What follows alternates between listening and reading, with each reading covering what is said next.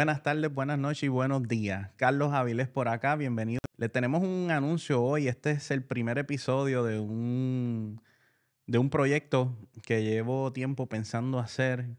Este, ustedes saben que yo soy fanático de la Fórmula 1. Es algo de esos hobbies, ¿verdad? Que tengo, que me apasionan, que me gusta sacar ese tiempo para, para poder salir del, del trabajo, para poder escapar y poder disfrutar un poco de la, ¿verdad? los placeres de la vida. Así que Fórmula 1 es algo que, ¿verdad? que me gusta mucho. Y siento que había una oportunidad, había un espacio donde se pudiera realizar algo desde la perspectiva de los fanáticos, para los fanáticos, eh, desde Puerto Rico. Así que este, básicamente estamos anunciando, o estoy anunciando, ¿verdad? Lo que será nuestro podcast de Fórmula 1, el nombre Aficionados de la Fórmula aficionados de la fórmula porque somos fanáticos de la fórmula, no nos consideramos unos expertos, aunque podemos saber mucho del tema. Eh, y espero que también a través de este contenido nosotros también podamos ir progresando en el conocimiento de este deporte. Y entonces estaba buscando un compañero que se sumara a esta, ¿verdad? Esta, a esta hazaña, a esta travesía, porque no es fácil hacerlo solo. Eh, y creo que Fórmula 1 es algo que se debe compartir entre amigos. Y entonces yo tengo un gran amigo que de hecho es mi mejor amigo. Este, y yo le dije, mira, yo creo que debemos hacer un podcast de Fórmula 1. Todos los domingos estamos escribiéndonos por las redes sociales, escribiéndonos por el WhatsApp. Hablamos toda la semana de las carreras, de los pilotos, de lo que está pasando. Eh, sin duda somos rivales también en, porque tenemos diferentes equipos y esto lo hace un poquito picante. Así que quiero presentarles, señoras y señores, a mi compañero de equipo, para este podcast aficionados de la fórmula, Ronald Pérez. Ronald. Sí, señor. Saludos, Carlito. Gracias por invitarme. Estamos ready, estamos ready para darle. Oye, Ronald, y también tenemos que eh, saludar a Andrés Santiago, que está por ahí detrás de las cámaras, en la edición, en el sonido. Sí, señor. Que tan pronto le dije, oye, ¿qué tú crees si hacemos un podcast de Fórmula 1? Yo le dije, mira, nosotros no somos los más expertos, sabemos. Y dijo, mano, vamos a meterle, eso sería entretenido. Así que estamos en este espacio, ¿verdad? Que hemos aquí montado. Eh, quedó súper chulo. Mira, Ronald, este, nada, preséntate ahí a la gente de los aficionados de la Fórmula y cómo la Fórmula 1 a ti, ¿verdad? Como, como hobby, ¿cómo lo ves? Bueno, yo llevo siguiendo la Fórmula, Carlito, hace tiempo. Eh, he cambiado de team un par de veces. Eh, evidente. No, no he tenido suerte con algunos teams que he tenido en el pasado. Pero la fórmula es una pasión. Eh, es, es, uno de los deportes más importantes, yo entiendo que hay ahora mismo que se, que se que se practica. Que se practica, sí. Y creo que este, este podcast va a traer mucho de qué hablar. Y va a traer mucha, mucha historia. Eh, y pues vamos a compartir, vamos a ver cómo podemos llevarlo de la mejor manera posible. Va a haber controversia. yo estoy listo. Yo no sé por qué, si, yo no sé si es casualidad que tu camisa hoy es color rojo. No, fíjate. ¿Eso tiene algo que ver? Pura casualidad. Pura casualidad. Y tu reloj también es rojo. Pura casualidad también. Oye, a propósito, Ronald, ¿y ese reloj que tú traes hoy aquí? Cuéntame, porque se ve como que medio racing. Mira, Carlito, en el 1996, cuando Ferrari filma a Michael Schumacher, eh, los relojes, los relojes de, la, de la línea de, Ferrari eran, eran los Omega. Y Omega decidió sacar una edición especial para conmemorar, conmemorar, la firma de, Michael Schumacher. Y este reloj es una de esas trilogías, son tres relojes. Es uno rojo, uno amarillo y uno azul. Eh, cada cual marca la historia de Michael Schumacher en los diferentes teams que estuvieron antes de Ferrari. Brutal. O sea que tú. Siete veces campeón. Déjame, déjame. Siete veces campeón. Siete veces campeón. Campeón mundial. De la. De esa era. Muy, ¿Verdad? Obviamente, los que no han podido ver la historia de Schumacher, yo les invito a que vayan a Netflix, conozcan su historia. Eh, de verdad que es impactante. A la misma vez, poco triste, ¿verdad? Porque por el accidente que él tuvo, no quiero abundar mucho sobre eso ahora porque estamos, estamos vamos a hablar de otras cosas en este primer podcast, pero les invito a que vayan y conozcan su historia. Un chamaco que de verdad, bueno, siete veces campeón del mundo, como dijo Ronald. Y creo que.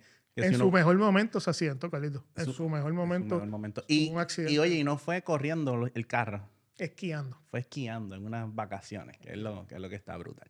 Así que, pero Ronald, volviendo al contexto, eres fanático de la Fórmula 1 eh, desde hace mucho más tiempo que yo, definitivamente.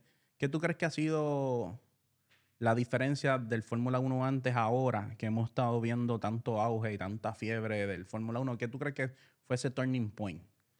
Ha habido muchos cambios, Carlitos, con, con los motores, ha habido muchos cambios en la tecnología, ha habido muchos cambios eh, en lo que pasa alrededor de la carrera. A veces no, no es tanto lo que pasa en la carrera, sino lo que pasa alrededor. Eh, los teams, ahora, lo- los equipos tienen, uno, tienen un desarrollo y una ingeniería a otro nivel. Y unos presupuestos a otro- brutales. a o otro sea, son nivel, presupuestos otro millonarios. Así que las- Ajá. ha variado mucho. O sea, la Fórmula 1, los motores antes eran aspirados, ahora son turbo. Ujú. eh, el DRS no existía. Eh, es- ha, ha variado mucho. O sea, realmente antes era una carrera más orgánica, más, más straight. Ahora, pues, tiene que ver un poco la tecnología, tiene que ver un poco la estrategia. Tiene, eso tiene, siempre ha tenido Y que ver, también- pero ahora tiene que ver más todavía. Y también yo creo que el broadcasting de esto, o sea, en términos de todo lo que es las series de Netflix que han podido promover este deporte, mucha gente eh, luego de la serie de Drive to Survive se volvieron fanáticos, o sea, brutal porque ahí puedes ver la Fórmula 1 de diferentes perspectivas, no solamente del deporte, sino también la preparación de los pilotos, un poco de su vida diaria y su preparación an- eh, antes de la carrera. Y el poder de social media también, ¿verdad? Cómo podemos ver contenido de, de Fórmula 1 a través de todos los medios sociales. Yo creo que eso también ayuda un montón. Y, y tú ves la gente comprando camisas, comprando t-shirts. El otro día andaba con una camisa de Red Bull. Este, y alguien me dijo, güey, soy, soy, soy, soy de los tuyos, soy de los tuyos. O sea que vemos cómo en Puerto Rico cada día más hay este, aficionados de la Fórmula. Cuéntame, cuéntame esta última carrera, Carlito. Ay, Dios santo. yo Cuéntame, yo cuéntame. sabía. Sé que queríamos llegar a ese tema, queríamos hacer un preface y luego ¿Verdad? llegar ahí, pero vamos a llegar ahí. es inevitable, es inevitable Es tener que hablar de inevitable. eso. Lo primero es. De lo este, doloroso y que- de lo, de lo menos doloroso. ¿sabes? Queremos saber en cuál bando tú estás, Ronald Pérez, porque, o sea, viniste vestido de rojo, yo vine vestido, si te fijas, en un color Neutral. neutral. O sea, definitivamente tú viniste vestido a marcar un territorio aquí de- del team que tú eres. Obviamente los que ya me siguen en social media saben quién, cuál es mi equipo, pero para los que están viendo esto en YouTube de cualquier parte del mundo, este, yo llevo tiempo, dice Ronald que yo siempre me gusta estar montado. Siempre. Siempre dice él eso. Pero este, sí, es- eh, soy eh, fanático del Team Red Bull. eh, eh, soy súper fanático de Checo y de Max. No, va a ser de Haas. Fácil. Y entonces, pero a mí me gustaría, Ronald, que tú le dijeras a la gente, o sea, el rojo realmente tiene que ver con tu equipo, ¿cierto? Mira, Ronald, ¿desde cuándo tú eres fan de Ferrari? Pues te digo la verdad, hace poco.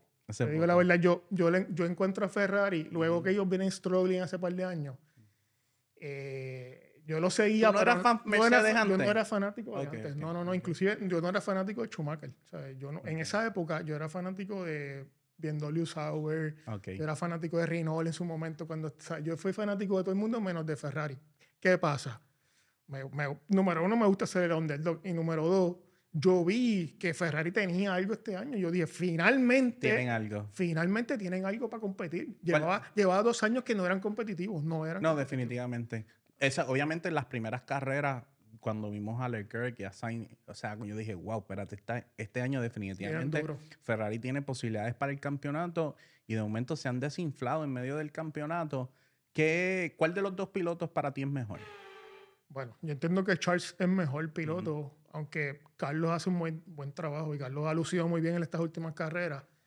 Eh, el piloto número uno del team, pues se, se entiende que como Max es el primer número uno de Red Bull, el, el número uno es Leclerc. O sea, no, no nos llamemos a engaño, no queramos decir Claro, claro. uno o dos. O sea, Ajá. está el uno y está el dos. Así, así, así corre esto, así corre este deporte. Y ¿Tú crees que ha sido, oye, hablando de eso, tú sabes que antes de grabar este podcast estábamos hablando sobre la situación de, pues de esta situación hablamos del 1 y el 2 y estamos hablando de Checo y estábamos hablando de Max Verstappen. En el principio de la temporada, mucha gente piensa que el, el equipo estaba favoreciendo a Max y sin duda los números hubiesen sido diferentes si Checo le hubiesen dado la oportunidad de hacer su carrera sin tener que decir, mira, aguántate un poco para que más te rebase, etcétera. ¿Tú crees que de, de verdad eso eh, pudo haber impactado el resultado de cómo va hasta ahora el campeonato? Bueno, esa es la estrategia, Carlitos. O sea, los teams tienen una estrategia, los equipos tienen una estrategia que tienen que seguir. Y dentro de esa estrategia, pues hay que, hay que seguir unos pasos. O sea, eso, eh, a veces uno como fanático no puede entender más allá o no puede ver más allá de la estrategia. Hay muchos millones corriendo también, o sea, los premios, los Pero la realidad es que a Red los Bull le con- números, a los Red Bull- inversionistas que o sea, están Si detrás tú de piensas como un estratega, Ajá. a Red Bull le conviene que Max esté al frente. O sea, a Red Bull, al team como tal, le Al conviene. Le conviene. Le conviene que Checo haga un buen papel. Le conviene que, que Checo luzca bien.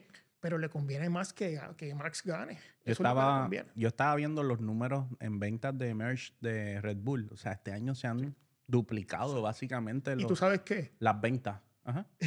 Está brutal, pero hasta los otros días no le habían hecho camisas ni a Checo.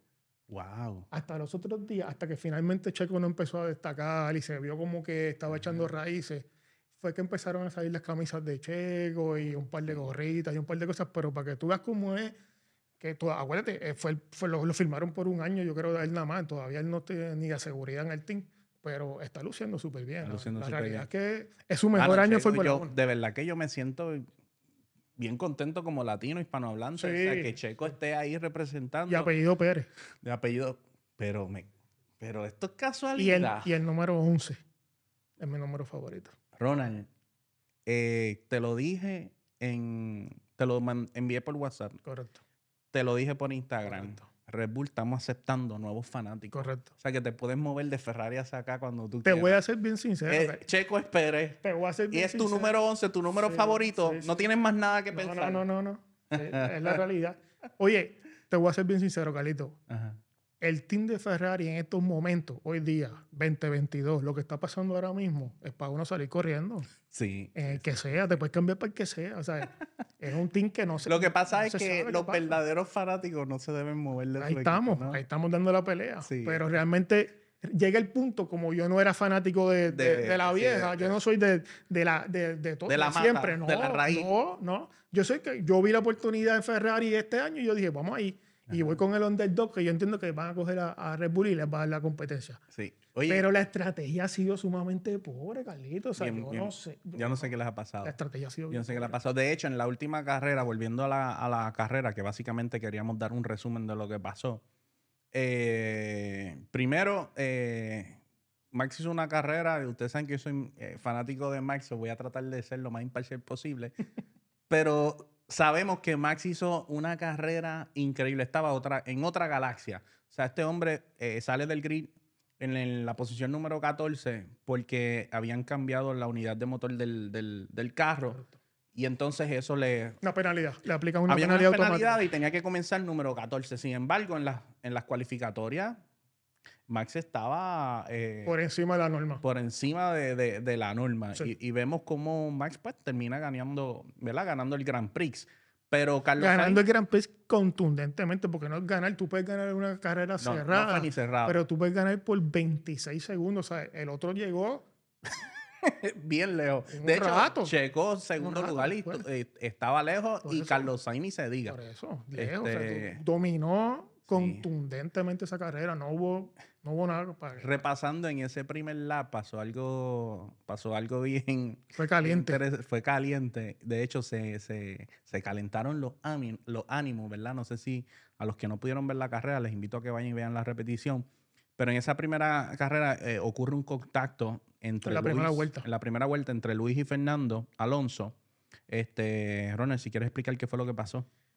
Pues eh, la posición la tenía Alonso. Ajá. Alonso tenía la posición entrando a la curva, no más recuerdo qué curva fue exactamente, Carlito. Pero entrando de la curva, Alonso tenía la posición y Hamilton, que venía avanzando, decidió tratar de dar un pase de afuera. Tú sabes que o te vas para afuera, o sea, Ajá. cuando tú tratas de dar un pase a esa velocidad por fuera, o te sales de la pista porque el que viene por dentro te saca, o tú haces lo que hizo, eh, lo que hizo Hamilton, que le cerró le cerró agresivamente a Alonso para no salirse. Y automáticamente al cerrarle demasiado agresivo se fue. O sea, hubo, contacto ahí, contacto de goma con la goma. y, la goma chocó, brincó. Y Hamilton se fue para el cielo. Y de hecho, eso terminó afectando el carro de, de Luis.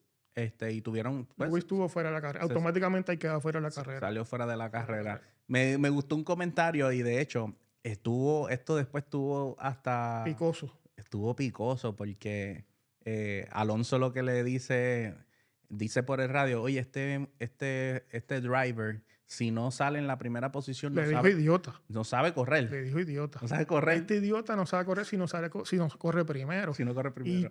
Eso es falso porque eso fue la calentura, porque sabemos que Luis, los siete veces campeón del no mundo. entender eso Hay carreras del, del, del, campeonato del año anterior donde Luis, ah, una carrera que Luis, no me acuerdo cuál fue el Grand Prix, Luis comenzó último. Último. En el grid. Último. Y llegó primero. O sea que eh, Alonso eh, se, le fue, se le fue la baqueta ahí. ¿Qué tú crees? Sí, Alonso reaccionó ante su molestia, o sea, reaccionó molesto, pero cuando tú estás molesto, tú dejas saber, tú, dejas ver tus colores. Exacto. O sea, tú dejas ver quién realmente tú eres. Y el tipo se leyó completamente, siendo un eh, antiguo teammate de, de Luis. De Luis. Realmente yo fuera un team de Mercedes-Benz. Este, todos sabíamos que no se Digo, Alonso, vamos a darle su crédito. Alonso, oye, dos veces campeón del mundo también. No, no, no, nadie está hablando mal de Un driver brutal y de hecho este año pues ha dado una buena demostración Alpine que está en una en, en el constructor en el constructor champion chip tienen verdad la posición cuarta seguro o sea McLaren yo no creo que, que pueda que pueda llegar ahí entonces pues qué fue lo que pasó o sea obviamente el tema, de, el tema, del, el tema del Grand Prix de Bélgica, obviamente, es este, lo que ocurrió con Ferrari. Eh, especialmente con lo que ocurrió con Charles Leclerc para la comunidad que nos está viendo ahora en YouTube. ¿Qué fue lo que pasó, Ronald? ¿Qué fue, cuál, fue la decisión que toma Ferrari? ¿Por qué toma esa decisión, verdad? Me gustaría decir. ¿Por qué tú crees que Ferrari toma esa decisión? Gente, Hubo un receso, lo que le llaman las vacaciones del Fórmula 1. Eh, en las últimas carreras, Ferrari viene con un desempeño pobre en términos de la estrategia. Los carros están funcionando bien, los pilotos están corriendo bien, pero la estrategia mata todo el desempeño de la carrera. O sea, eligen, eligen cuánto, cuando pitear erróneamente, no eligen los neumáticos correctos. O sea, realmente están fallando mucho. Nosotros pensábamos que luego de venir unas vacaciones, donde tienes el tiempo de ver todo lo que ha ocurrido, ver la data, ver el historial de estas carreras. Mira, en esta pista que es el, se llama el Spa Francorchamps. Esta es una pista que está desde el 1925. Obviamente le han hecho unos updates en el 1979. Estaba leyendo, creo que le hicieron eh, unos cambios. Pero tú puedes ver cinco años para atrás qué pasó, que, cuánto estaba la temperatura a aquel momento que se corrió, cómo está la pista. O sea, realmente tú te podías preparar mejor. ¿Y, qué fue lo que pasó? O sea, cuéntanos un poco, ¿verdad? Este, para, para el beneficio de todos los que nos están viendo. Mucha gente no habla de eso, Calito. Y, y, esta mañana lo estuvimos hablando.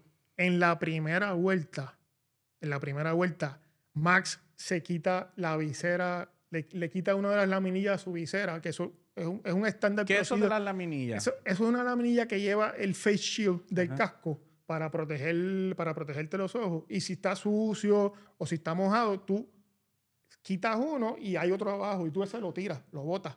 Ese pedazo, de, ese pedazo le cayó en los frenos a Leclerc obligando a Leclerc a tener que pitear antes que todo el mundo en la segunda o la tercera vuelta, no recuerdo en qué vuelta fue. Ya de ahí Leclerc iba en desventaja porque tenía que haber pit, había piteado. Cuando tú pites, Carlitos más o menos se está perdiendo entre 25 y 30 segundos. Fácil si es, que, si es que hacen, eh, si, es que arreglan el problema más rápido o cambian los, neumáticos. Tú realmente no, no, te puedes recuperar. Ese tipo de pérdida, no hay forma de recuperarle una carrera, a menos que tú no seas en el nivel de Max, que tenía 26 segundos de ventaja. Y mira, mira eso, Max, aún siendo el más rápido, tenía 26, 26 segundos de ventaja. Y Leclerc en la primera vuelta votó 30 segundos por tener que entrar a eso. Después de eso, obviamente, tiene que ver la estrategia de la goma. O sea, ¿cómo tú te explicas, cómo tú te explicas que el team te pregunte a ti como corredor que qué tú piensas si medium. Oye, yo quiero hacer un paréntesis ahí, y eso lo veníamos discutiendo. o sea, realmente el piloto es el que debe determinar cuál goma me vas a poner, o yo puedo preguntarle al piloto en medio de la carrera cómo sientes el grip. Puede ser, puede ser una conversación. Pero la, pero, la, palabra final, la, tiene, la tiene el team. Yo pienso que la debe tomar el equipo. A mí me yo creo que también ellos están sintiendo esta presión mediática. Yo no sé si de alguna forma esto está influyendo en la decisión del equipo de Ferrari de que a veces pues no saben ni qué decidir porque tienen miedo, yo no sé, al, eh, eh, eh, Esa, piensan- esa piensan- decisión, ajá. esa decisión última que tomaron, Carlito, tiene que ver mucho con la decisión anterior que ellos habían tomado, que fue mala, antes de la de receso, antes del receso. Y entonces ellos, ellos están como eso mismo, como catching up, Cachino. como diciendo, ¿cómo podemos arreglar este berenjenal que tenemos aquí? ¿Tú crees que deben despedir al director del equipo de Ferrari? Por supuesto, o sea, eh, por supuesto. eh, lo que pasa es que pues tú no cambias el coach cuando el equipo está perdiendo. Claro. Hay que ajustar, el- hay que ajustar, tú sabes. el- siempre hay alguien por encima de ese tipo. Eh, sí. Tienen que sentarlo y decirle, vamos a cambiar la estrategia, gente. ¿sabes? ¿Qué estrategia. caramba pasa con la estrategia? O sea, ¿qué pasa con la toma de decisiones? Que no se ve consistencia. O sea, que no se ve. Cuando todo el mundo monta hard, tú vienes y montas medium. Cuando tú montas medium, tú vienes y montas hard, ¿sabes? Pero, ¿dónde está la consistencia del equipo? bien- ¿Por dónde van ustedes? Cuenta qué pasó con, no solamente eso, estaba terminando prácticamente la carrera. Eh, Ferrari entiende que, que podían cambiar goma para poder tratar de conseguir ese punto adicional eh, con el lap más rápido de la carrera en manos de Charles Leclerc. Y lo que terminó siendo Una un posible punto, terminó costándoles una posición y punto. ¿Qué fue lo que pasó ahí? entra, entra, entra Charles a pitear, a buscar lo que tú dices, un cambio de goma para poder en las últimas una o dos vueltas tirar el fastest lap, que el fastest lap te da un punto adicional en los puntos de, del championship. Y está brutal, de verdad. Hizo overspeeding, ¿sabes? Hizo, se, fue, se fue más rápido en el pit. En el pit lane. en el pit lane fue Ajá. más rápido de lo que permite esto y eso es, una penalidad automática. Cinco segundos. Cinco segundos o una posición, le, tomó una, le, tocó una, le tocó por los cinco segundos que lo bajaba una posición. Inclusive yo veo como los pilotos, Fernando Alonso dice, en él dice, que hicieron pitear a, a Leclerc. Gracias, me regalaron la posición. Eso es así. Y eso, eso hizo que Alonso llegara a quinto eh, y Leclerc eh, sexto. Obviamente, el, eh, Carlos Sainz en tercera posición en este Grand Prix. eh, Marx llegó número uno y Checo número dos. De hecho, estaba leyendo que la- Carlos Sainz hizo lo mejor que podía hacer, Carlito. Sí. Carlos Sainz, con lo que tenía en las manos y con este team dando órdenes a lo loco. Sí, Sí. hizo lo mejor que podía hacer. Sí. Tercero. Tercer lugar y podio Y para, cerca de para Checo. esa Él estrategia. Estaba cerca de Checo. ¿viste? Estaba cerca de Checo. De hecho, estaba leyendo eh, que es la cuarta vez que hacen dupletas. O sea, Correcto. Max y Checo. Eso, eso, No se da mucho. eso no se da mucho. se da mucho. Eso es este, impresionante. Lo otro es, eh, háblame de George Russell. O sea, eh, George Russell cuarto, llega cuarto en este Grand Prix de Bélgica. Está peleando por, el- por el tercero o cuarto lugar en el, en- en el En campeonato se ha mantenido bien consistente, prácticamente han tenido un montón de podios Sí. en esta temporada. Eh, háblame un poquito de George Russell, que, ¿cuál es tu opinión? ¿Tú te acuerdas el año pasado cuando Hamilton tenía COVID y Russell vino a sustituirlo? Russell viniendo de otro team. ¿No te acuerdas de esa carrera? de esa carrera. Russell iba a ganar la carrera ¿eh? con el carro de, De, Hamilton. de Hamilton. Y el team llamó y le dijo, flaco, Aguántate. tienes que aguantarte, tú no puedes ganar esta carrera. Y la ganó Botas, era el que estaba, Bottas el que estaba con él, ¿verdad? La ganó Botas. Ya sí, no me acordaba de eso. Russell, es un chamaco joven Bien y bien bueno. rápido. Bien Bien rápido. rápido. O sea, si está en el carro correcto. ¿Qué pasó con el carro Mercedes este año? Acuérdate que todos los años se hacen unos cambios en los chasis, en los motores y todo. Y por aquí y razón, Mercedes-Benz no ha podido dar pie con bola con su setup. Ujú.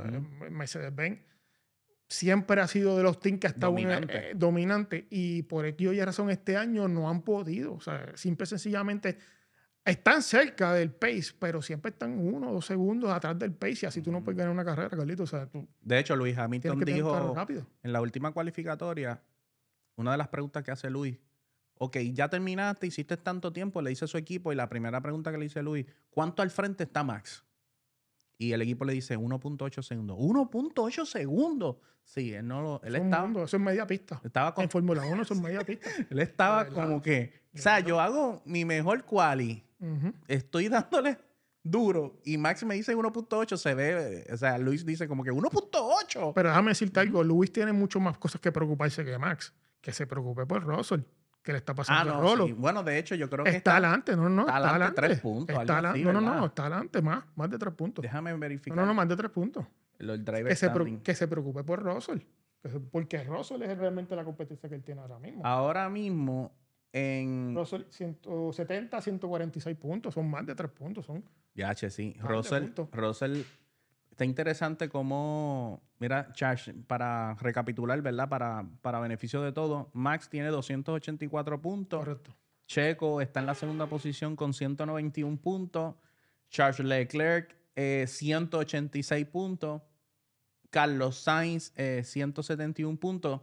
Y George Russell, 170 puntos. Señores, a ley de un punto de pasarle a, a Carlos Sainz. ¿Qué podemos esperar del, del- ahora, este viernes cualificatorio? eh, este fin de semana tenemos carrera. Correcto. En, Nether- En carrera en Netherlands. Netherlands. Empieza el Eh, viernes la práctica. Sábado cualificación y el y domingo, domingo- a las 9. El creo que es. domingo es la carrera. Correcto. ¿Qué tú crees que podemos esperar? eh, ¿Qué podemos esperar este domingo? Es la casa de Max Verstappen. ¿Ah? Sí. Es la casa de Max Verstappen. ¿Qué tú crees, Ronald, que va a pasar este domingo? Pues a mí, no me, Comprométete, tú sabes, tú eres Team Ferrari, no, No, te no. quiero. a mí no me gusta hablar, sí, a mí no me gusta ser pitonizo y estar hablando antes de tiempo, en verdad.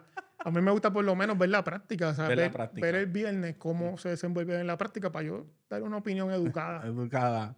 ¿Tú no crees que tú, Carlos Sainz definitivamente el equipo de Ferrari tiene que apretar porque lo que puede pasar es que George Russell le pase a Carlos Sainz, inclusive, bueno, no está tan Está- cerca está de. Leclerc tiene 186 lejos. puntos y Russell tiene 170, lejos. bueno, a menos que George Russell llegue primero en la carrera, que eso es las probabilidades de que eso ocurra es es bien difícil. Yo creo que Max se puede ir de vacaciones. Este, Oye, la verdad, Carlito, con Y- 100 y- puntos de ventaja, yo creo que en nadie- este punto, con 100 puntos de ventaja, ya no es competición, o sea, ya no, ya está decidido el campeonato. Sí, de verdad. cuenta las carreras que quedan, saca los puntos y matemáticamente es bien difícil que alguien coja a Max. Matemáticamente, porque tendrías que decir que Max no va a hacer un, un punto más hasta que se acabe la temporada. Eso es imposible. Y eso es imposible. O sea, eso es imposible en, el pace que él tiene ahora mismo. Prácticamente él viene building, o él viene como que de, más, de menos a más. Oye, tú me comentaste algo del, del, del método de manejo, del estilo de manejo de Max. Y estuvimos ahí una discusión antes de comenzar el Te dolió un poco eso. Me dolió un poco. Anyway, para ir cerrando este episodio, ¿qué es? Obviamente sabemos que Max tiene mucho talento y tiene la disciplina, si no, no estuviera donde está, ni fuera campeón del mundo. Les quiero recordar que el año pasado el campeonato se decidió en la última carrera Eso es así. controversial, las decisiones de la FIA. Mucha gente dice que ese era campeonato era para Luis. En fin, al final eh, eh, se lo llevó Max. Eso ¿ok? Así se determinó en la carrera, en el último lap. Pocos, campeona- pocos campeonatos se deciden así, Carlitos. Sí, Poco, si tú vas cosa- para atrás, O sea, estaban en empate, señores. Pocos, pocos. Eh, O sea, O sea, estaban en empate. Hace, yo te diría, más de 5 o 6 años no pasa. Ahora, tú me comentaste algo que por eso es bueno esto, porque vemos las diferentes perspectivas, las diferentes opiniones. Desde el punto de vista tuyo, tú entiendes que Max es un corredor extremadamente agresivo y que no es tan, hablamos, no es que no sea ilegal, hablamos de la, de la ética quizás. Polite, que es que de ser fino, de ser. eh, no sé cómo Pero tú crees que, que realmente, eh, eh, explícanos, ¿verdad? Eh, ¿Cómo tú ves el estilo de, de carrera de Max? ¿Cómo tú lo ves a él? Me hablaste de que es muy agresivo. ¿A qué te refieres con eso? Bueno, es que es obvio, Carlitos. O sea, cuando tú ves, cuando Ajá. tú ves a Max corriendo side by side, un tipo que está competitivo con él, un Charles Leclerc, un Hamilton, un Louis, tú ves Es muy la, arriesgado. tú ves la exacto, tú ves la agresividad de Max que realmente Pone en peligro los, los- hay los algo, pilotos. hay algo que dicen que los conductores de carros de carrera no, no tienen el what if. Ok. ¿Qué pasa si? ¿Qué pasa así? El what if, los, esos- los conductores de carros normalmente no lo tienen, porque si lo tuviesen, posiblemente no harían esas cosas de 200 a 200 millas por una curva. ¿sabes? Si se explota una goma, ¿qué tú harías? ¿Qué- pues, ese es el what if. Yo pienso que Max va más adelante. ¿sabes? Max lleva el what if a otro nivel, Claro. porque a Max no le importa nada. Nada. O sea, Max quiere O sea, que no teme- ganar a como No teme ni por su vida ni la de vida de los Pues, demás. pues ninguna. O sea, O sea, Max es un tipo, yo no diría que es temerario, porque eso, eso sería, cuando, es tem- cuando tú eres sería injusto, temerario, ¿verdad? Sería injusto. tú eres negligente. Y él- Sí. yo no creo que él sea negligente. Él es un tipo sumamente agresivo y los conductores que están al lado lo saben y mm, le dan el espacio a veces. sea, el- el- ¿Tú crees que, tú crees que los otros drivers están intimidados? es lo que me quieres decir. están intimidados. Intimida- ¿Están intimidados o no están intimida intimidados con Max Verstappen? intimida un poco, porque sabes que viene claro. un tipo Dicen, que es rápido. por ahí, este león viene por ahí, Viene me va a comer rápido, vivo, claro. dame espacio, que voy. Claro, Exacto. claro. Y si no, te saco. si no te saco. Ese es el problema. Si no te O sea, saco. que, eh, eh, ahí, ahí es donde el problema, el problema es que él, él lleva la agresividad a otro punto. O sea, él, él lleva su, su, su racing spirit este a otro nivel y pues tú puedes decir que está bien o está mal. Obviamente el que, el que está el team de, Red Bull pues va a decir que está bien, pero cuando tú lo ves del otro lado tú dices, tú sabes, Claro. eh, hay cosas que ¿Cómo hace que... ese estilo de manejo con un Charles Leclerc, por darte un ejemplo? Pues Charles Leclerc es un tipo mucho más tranquilo, mucho más fino. O sea, si y llorón también, es espacio, bien llorón. Está bien. Está bien. ¿Tú no has, tú no has ¿Te escuchado- recuerdas de tú no has escuchado a Max llorando? Porque yo te puedo sacar clip de Max llorando. Max solamente no llora cuando está primero.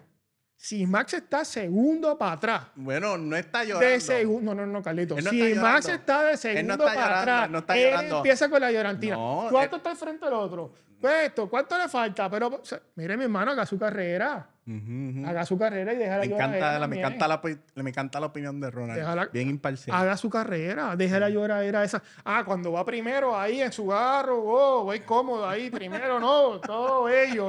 No, no pasa Lo que nada. pasa es que tú tienes que entender que, que, oye, Max es como un león. Siempre el que es viene como un león, atrás. es como un león. Va detrás de la presa. Por eso, siempre el que viene atrás, siempre va a venir con cachino. El que está jugando como baloncesto, como en todos los deportes, el que juega cachino, pues tiene que venir con esta única ímpetu Claro, para claro, poder llegar. El que va al frente tiene el pace. En el pace. Y tú tienes que igualar ese pace o mejorarlo para poder, para poder ganar. Eh, En la carrera de carro, tú tienes que igualar el pace o mejorarlo, para mejorarlo. poder ganar. Así que el que viene atrás tiene que hacer lo que sea, Carlitos. Tiene que llorar, pataletear, Oye, quejarse. eh, meterle que presión al equipo. Lo que sea. Mira, yo me acuerdo en una de las sea. carreras, ¿verdad? Este, eh, que Max le metía presión. Mira, llevó mejor pace. Sí. Dile a Checo que se mueva. que se salga. Voy a mejor pace. Y le decían a Checo, tienes que apretar tu pace. Le, le dieron como que unos primeros avisos y después volvió a Checo. Sí. Estamos, mira lo que dice Max. Max no dice, Max dice, estamos perdiendo tiempo. Eso.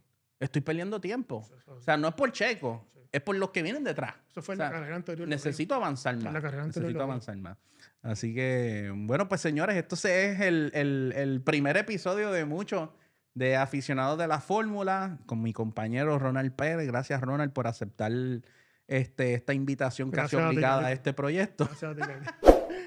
Así que nos, nos van a estar viendo. Recuerden suscribirse al canal de YouTube.